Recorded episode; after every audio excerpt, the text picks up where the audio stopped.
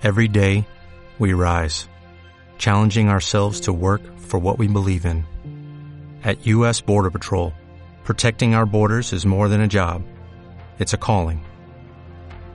Agents answer the call, working together to keep our country and communities safe. If you are ready for a new mission, join U.S. Border Patrol and go beyond.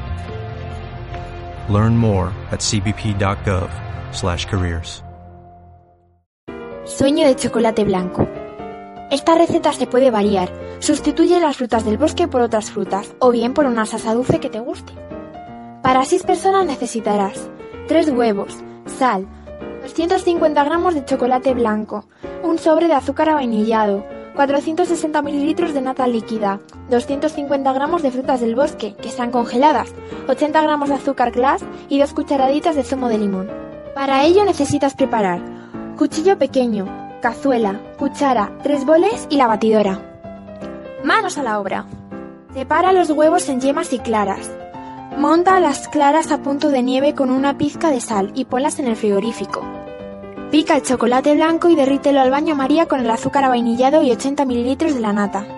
Aparta el cazo del fuego, déjalo enfriar, agrega las yemas y remueve bien. Monta el resto de la nata y mezclará con el chocolate. Por último, incorpora las claras montadas. Reparte la crema en vasos bonitos y déjala 3 horas en el frigorífico.